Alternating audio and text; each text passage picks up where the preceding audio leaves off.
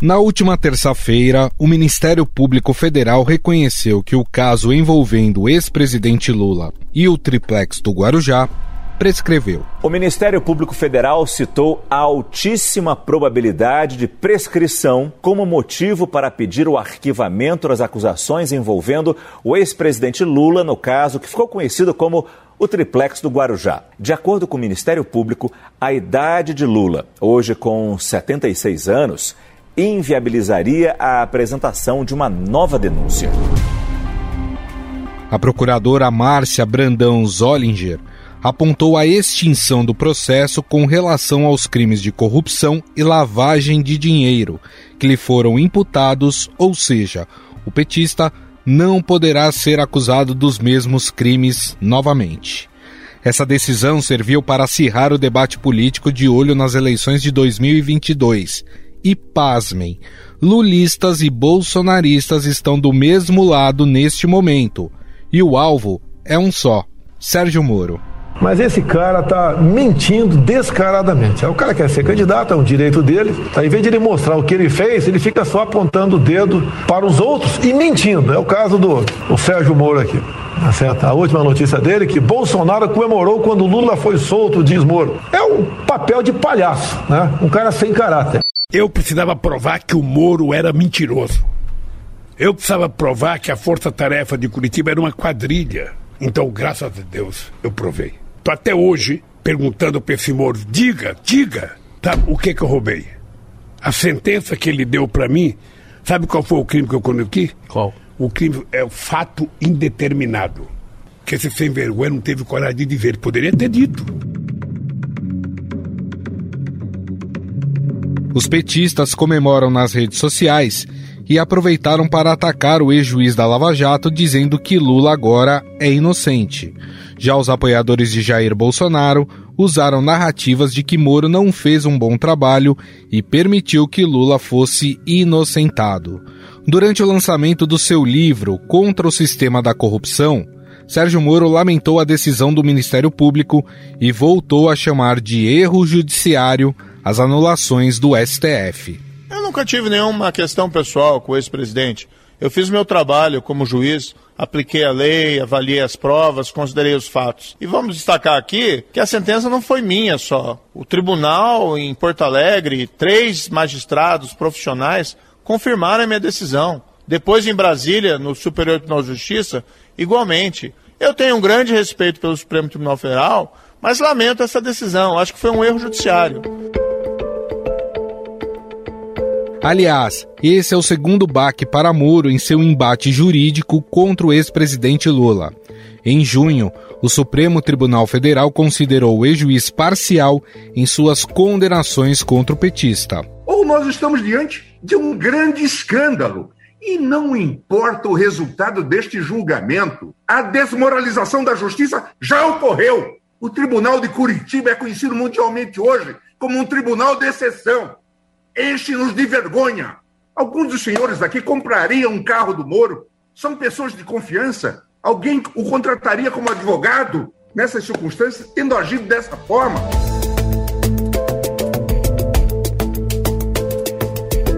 Com a decisão da corte de manter a parcialidade de Moro, os processos devem recomeçar do zero. Isso porque as provas produzidas em Curitiba não podem ser usadas novamente, já que ficam contaminadas pela conduta suspeita do ex-juiz. Inclusive, foi essa decisão que anulou as condenações de Lula e devolveu seus direitos políticos para que ele pudesse concorrer nas eleições de 2022. E eu tenho certeza que, se for necessário para derrotar o tal do bolsonarismo, não tenha dúvida nenhuma que eu me colocaria à disposição. No dia 3 de setembro, o juiz federal no Distrito Federal Frederico Botelho Viana mandou trancar outra ação penal contra Lula, que tratava de negócios da Odebrecht em Angola. A Justiça Federal aqui do DF decidiu encerrar uma ação penal contra o ex-presidente Lula.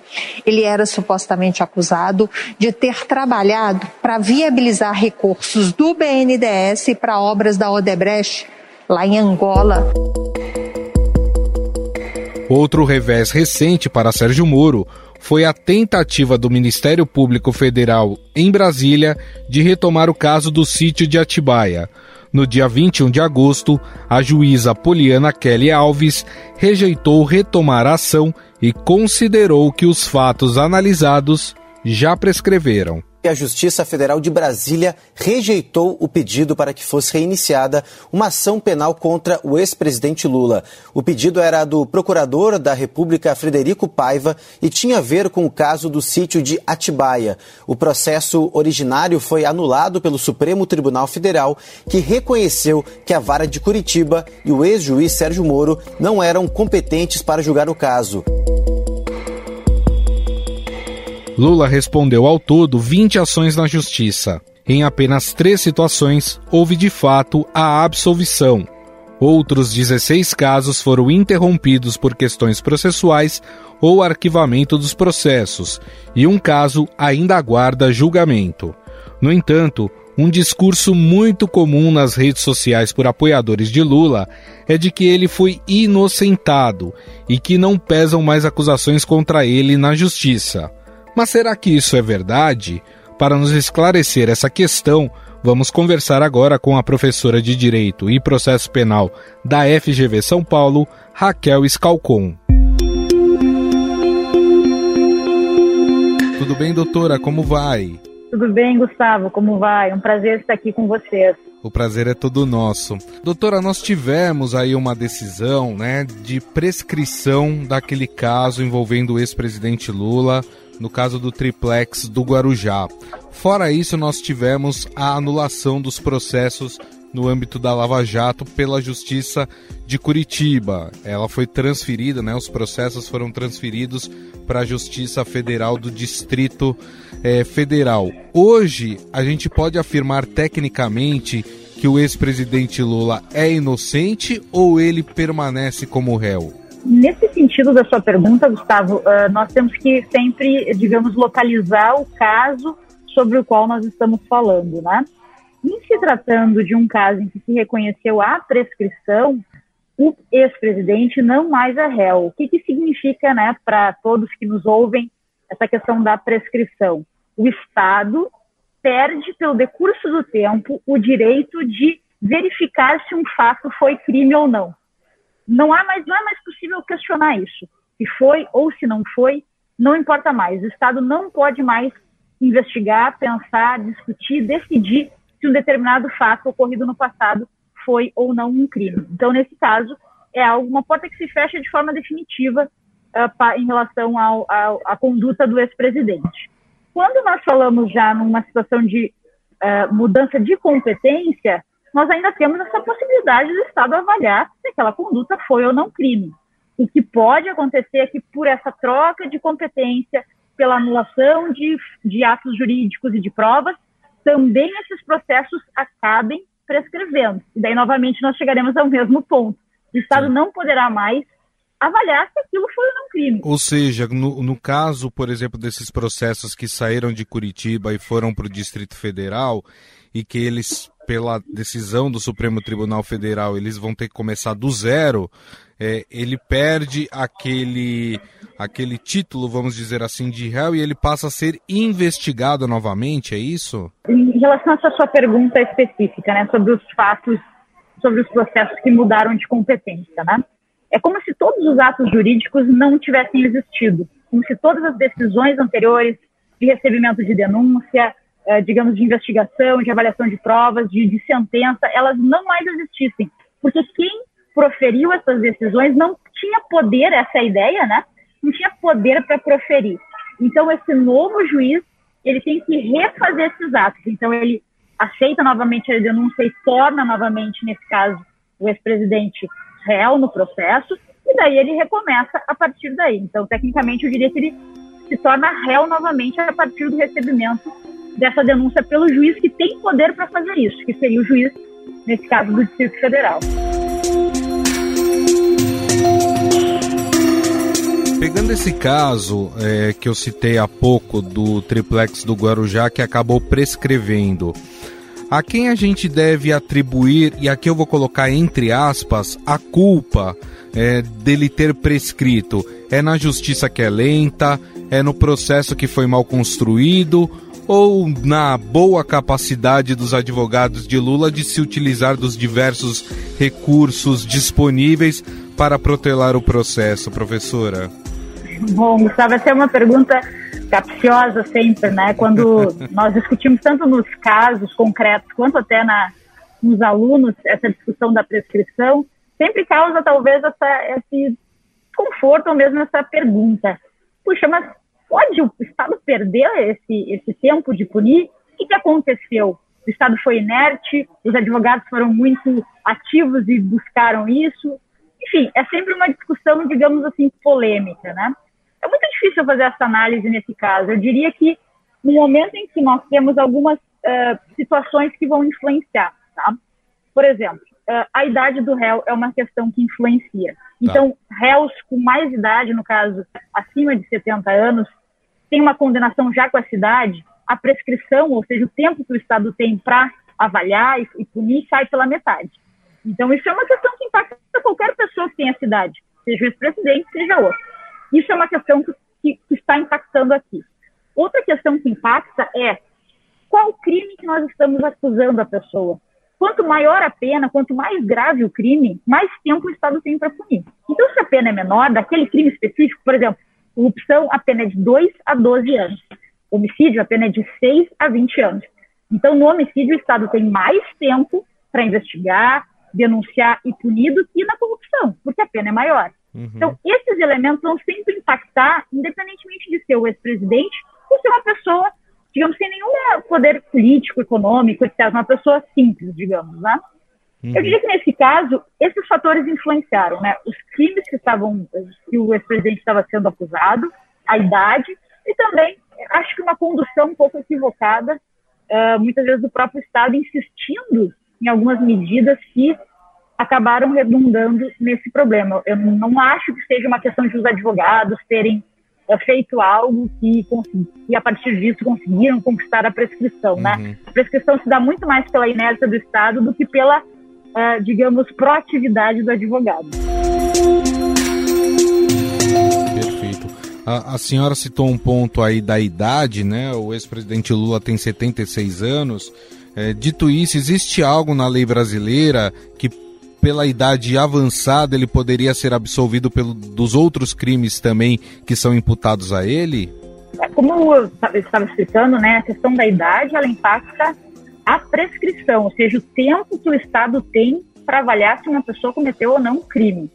Mas não que, que o Estado, por causa disso, tem que considerar que a pessoa é, bom, então ela é inocente porque tem a cidade, né? A prescrição que é impactada pela idade, porque a ideia é um pouco essa, tipo, bom, a pessoa tem uma idade avançada, então o Estado tem que ser mais proativo nesse caso.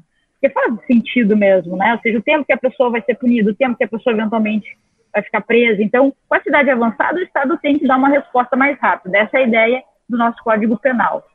Uh, então, o que, que acontece? Se o Estado não fizer isso, ele perde o direito de avaliar se aquela conduta foi ou não crime.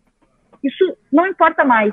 Eu sei que pode parecer um pouco surpreendente, mas essa é a ideia. Nós não vamos mais questionar se aquilo foi ou não crime. Isto não importa mais para o Estado, para o direito penal. E não é mais possível, ainda que a gente entendesse que fosse crime, não é mais possível que essa pessoa seja condenada muito menos punida. E isso é uma questão que existe em todos os países. A prescrição não é, só para esclarecer e deixar isso bem é, especificado, não é uma realidade brasileira, é uma realidade de todos os códigos penais, basicamente, assim, no mundo. Então, é, a ideia é essa. Se nós deixamos o tempo passar, o Estado deixa o tempo passar, e uma pessoa não é, enfim, né, não se avalia se o que ela fez foi ou não crime nesse tempo, então o Estado perde o direito de fazer isso dali para frente. Para a gente encerrar, doutora, é, no caso, né, nós temos a eleição aí ano que vem, no caso de Lula ser eleito presidente, o que acontece com todas essas investigações, esses processos que estão hoje é, na justiça comum? É, elas são paralisadas? Bom, essa é uma discussão que nós estamos enfrentando agora sobre é, prerrogativa de foro e mandato. Nós enfrentamos isso no caso das rachadinhas também, no, assim, assim nominado, ao menos, né, do senador Flávio.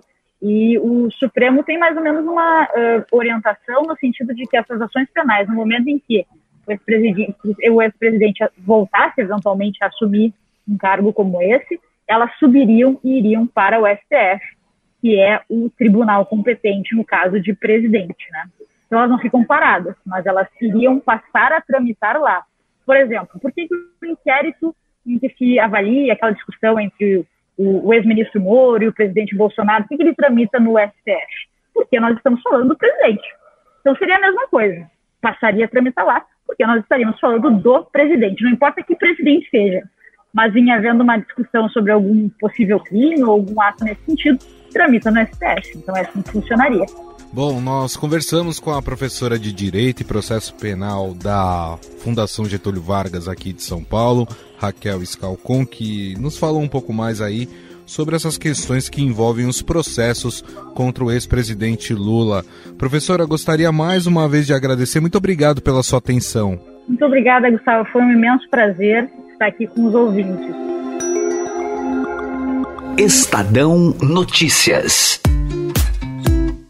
O propósito do iFood é alimentar o futuro do mundo.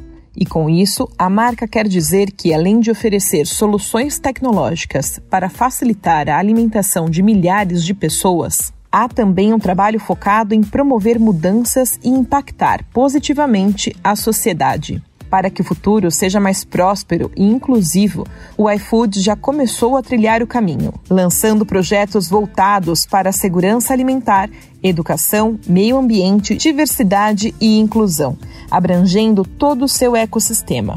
Para colocar essa iniciativa em prática, a empresa procura unir forças com parceiros dos setores em que atua um desses projetos traz a oportunidade de promover doações por meio do seu aplicativo, apoiando ONGs como Ação Cidadania, Gastromotiva, Orgânico Solidário, SOS Mata Atlântica, Todos pela Educação, Gerando Falcões e CUFA. Saiba mais em institucional.ifood.com.br. Estadão Notícias.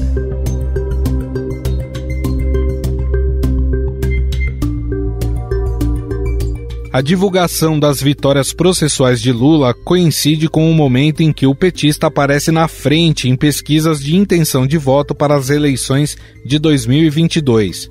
Mas os recentes levantamentos mostram que Sérgio Moro está se consolidando como uma alternativa eleitoral consistente à polarização entre Lula e Jair Bolsonaro. O ex-juiz se firma em terceiro lugar na disputa, deixando Ciro Gomes e João Dória para trás. No cenário mais provável, Lula aparece com 46% das intenções de voto contra 23% de Jair Bolsonaro, o atual presidente, e 10% de Sérgio Moro do Podemos. Depois aparecem Ciro Gomes com 5%, João Dória com 2%, Rodrigo Pacheco com 1% e Luiz Felipe Dávila do Novo com 1%. E é por isso que ele passou a ser alvo dos dois polos. Bolsonaristas temem que Moro tome o segundo lugar de Bolsonaro. Já os petistas mostram receio em ter um segundo turno entre Lula e o ex-juiz. Já o ex-ministro da Justiça tem usado seu tempo para atacar as duas frentes, além de criticar o PT pelo seu suposto envolvimento em atitudes corruptas, passou a falar abertamente das rachadinhas que envolvem a família Bolsonaro. Chega de corrupção, chega de mensalão, chega de petrolão, chega de rachadinha. Fato é que esses últimos acontecimentos envolvendo os processos de Lula na justiça serviram como lenha para aumentar o fogo do debate político de olho em 2022.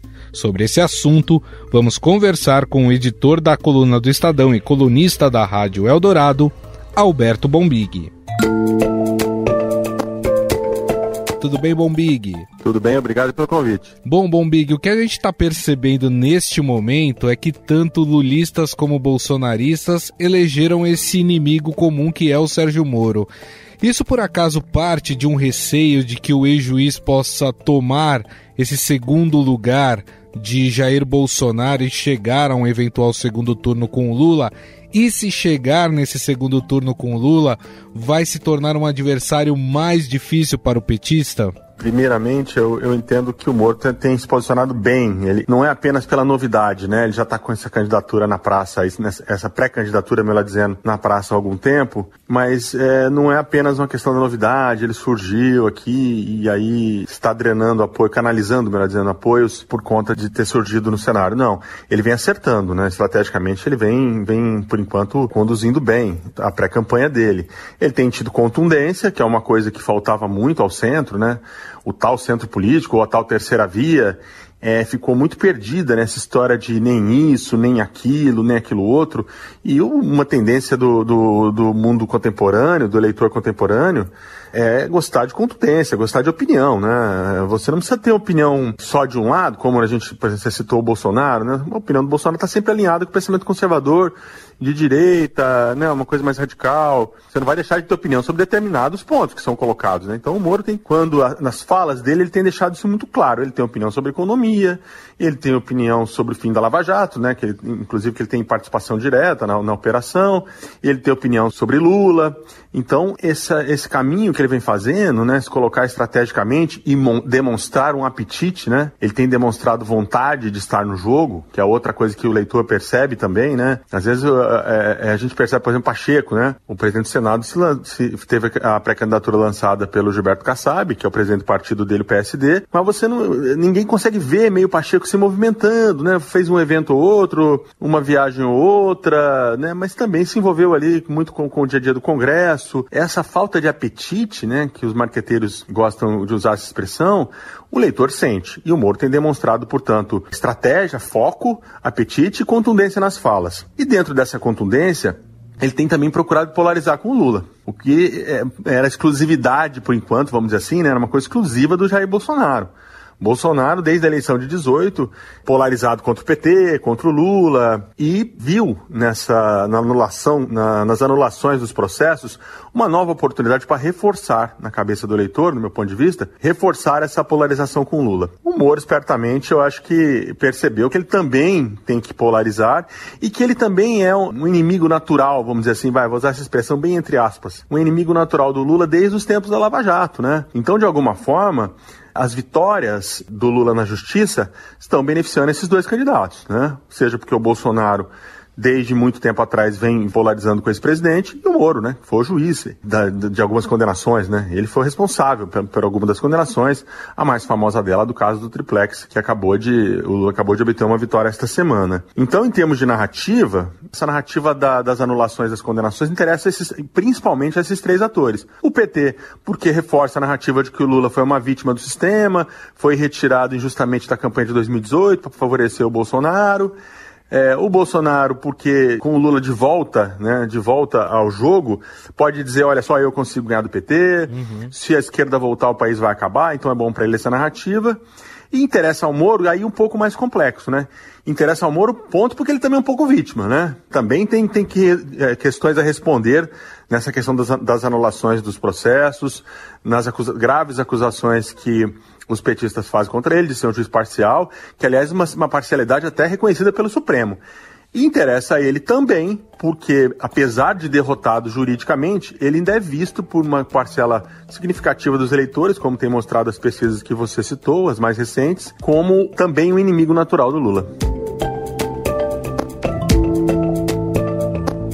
Agora, Bombig, pensando nas próximas eleições, no pleito de 2022, qual é o peso que essas decisões recentes que favorecem Lula e que tornam o ex-juiz Sérgio Moro suspeito, ou seja, cancelando ali essas condenações feitas por ele? E ao mesmo tempo o fato dos bolsonaristas chamarem é, Moro de traidor por ter saído do governo e saiu atirando, quais dessas narrativas devem ter peso para o ano que vem? Ou se elas não terão tanto peso assim. Qual que é a sua avaliação em relação a isso? Acho, acho que sem dúvida elas, elas terão peso, né? Não, já estão tendo, devem ganhar um peso maior ano que vem. Não acho que vai ser uma, uma eleição construída apenas em cima disso, né? Temos, temos as questões, vamos dizer assim, temos as questões reais, né? Que temos as questões da vida real para serem colocadas. Eu não estou não tô desprezando, não. Eu acho que é, esse debate sobre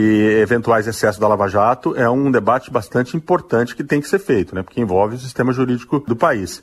Mas tem outras questões, tem a desigualdade social, tem a inflação, os gastos com educação e saúde, que a gente viu a importância dessas duas áreas, né? Durante a pandemia da Covid.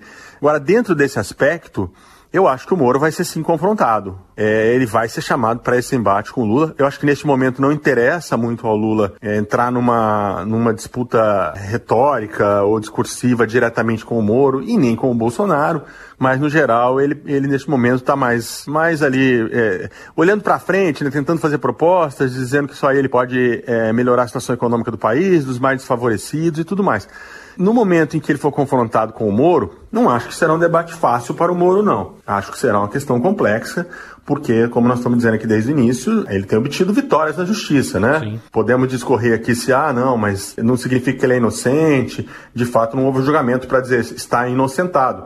Mas como você tem uma presunção de inocência, né? Todo mundo, até ser, ser condenado é, é inocente, reforça essa narrativa, como nós estamos dizendo. Perfeito. Então, não acho que a situação do do Moro é uma situação confortável, não. Ele tam, também é vidraça, para usar uma expressão mais comum na política, ele não é só estilingue, não. Ele também é vidraça nesse debate. É, acho que você tocou num ponto muito importante, Bombig, porque a gente vive em um período em que a preocupação hoje do brasileiro é com a economia e como vai ficar o seu bolso nos próximos anos, né? É, dito isso, essa guerra de narrativa sobre o embate jurídico entre Lula e Sérgio Moro, a questão de Moro traiu ou não traiu Bolsonaro, é, por causa dessa questão maior, econômica, tende a perder um pouco de fôlego ao longo da campanha esse tipo de embate aí é, mais pessoal entre os candidatos? Acho que não, viu? É, de alguma forma a eleição, toda eleição tem um caráter personalista muito forte, né? Tem inclusive estudiosos aí de, de, do marketing político que diz que, que a empatia, né, a forma como o leitor, o eleitor, melhor dizendo, se identificam com o candidato, às vezes é muito mais importante que, que as propostas apresentadas, né? E nós temos aí, né, é, é, figuras de personalidade muito, muito forte, né, vamos dizer assim, né? colocadas no jogo até agora. O Lula, o Bolsonaro, o próprio Moro, né, que se tornou um personagem é, da política nacional há alguns anos. Temos também o, o João Dória, né, o governador, que, que conseguiu a candidatura pelo PSDB, né, também é, sempre muito midiático, vamos dizer assim, né. Então eu acho muito difícil que essa dimensão é, personalista da campanha seja fique em segundo plano. Ainda que, obviamente, as propostas são as propostas de cada um têm que ser analisadas, né? Vão ser debatidas, elas são fundamentais porque trata-se do futuro do país. Mas entendo que estamos indo para uma eleição extremamente personalizada. E aí, nesse sentido, a tendência é de que tenhamos uma, uma eleição de torcidas, né? Reforçando um pouco do que já vem ocorrendo na política brasileira nos últimos anos. Imagino que a campanha de Sérgio Moro deve já estar é, traçando aí os seus objetivos e até fazendo o seu planejamento para tentar fugir dessa arapuca que vão montar é, contra o Moro. Até porque para Lula é mais interessante ter Bolsonaro do que Sérgio Moro no segundo turno e o Bolsonaro tem este receio de que o Moro acabe crescendo muito, dê uma disparada aí é, nas pesquisas e tire dele essa, essa condição de pleiteante, vamos dizer assim, ao segundo turno com o Lula. É, como é que vai ser armada essa estratégia por parte da campanha do Moro? O, o, Moro ele tem essa, essa vantagem. Ele segura ali sozinho a bandeira de corrupção. Uhum. O peso que essa bandeira vai ter em, em 22, eu imagino que não seja o mesmo de 18, mas imagino ainda que vai ser grande. É. O Dória também vai, tá, vai tentar, de alguma forma, botar a mão, vamos dizer assim, nessa bandeira também, né? Mas eu acho que aí, nesse caso, tem uma vantagem muito grande para o Moro, porque foi, de fato, um personagem central na Lava Jato. Então eu imagino que ele vai se defender das acusações que vieram de, de ter sido um juiz parcial, um juiz que conduziu de uma maneira irregular um processo, conteúdo das mensagens, né, na chamada Vaza Jato, né, ele vai, de alguma maneira, vai ter que alegar que, que obviamente ele já diz isso, né, que fez tudo dentro da lei, mas que na, no, ao fim e ao cabo ele queria, na verdade, botar políticos corruptos na cadeia, né? Então vai cair num jogo de retórica política, de retórica eleitoral, e, e, aí caberá ao eleitor, ao eleitor tomar uma decisão, né? A entrada do Moro no jogo, ela recoloca, ela joga é, de novo para o centro da eleição questões que a gente achou que tinham ficado lá para trás em 2018. Bom, este é Alberto Bombig, editor da coluna do Estadão, colunista também da Rádio Eldorado, conversou com a gente falando um pouco aí sobre as eleições em 2022 e tudo, né? Todos os temas que elas trazem aí à tona sobre a discussão de como ficará essas retóricas, né, entre os pré-candidatos por enquanto, né? Ainda ninguém está confirmado como candidato, mas entre esses pré-candidatos. Bobig, queria te agradecer mais uma vez. Muito obrigado, viu? Eu que agradeço. Muito obrigado pelo convite. Estadão Notícias. O Estadão Notícias desta quinta-feira vai ficando por aqui. Contou com a apresentação minha, Gustavo Lopes. O roteiro, produção e edição é de Jefferson Perleberg e Ana Paula Niederauer. A montagem é de Moacir Biasi. O editor do núcleo de áudio do Estadão é Emanuel Bonfim. Mande seu comentário e sugestão para o nosso e-mail podcast@estadão.com. Um abraço e até mais.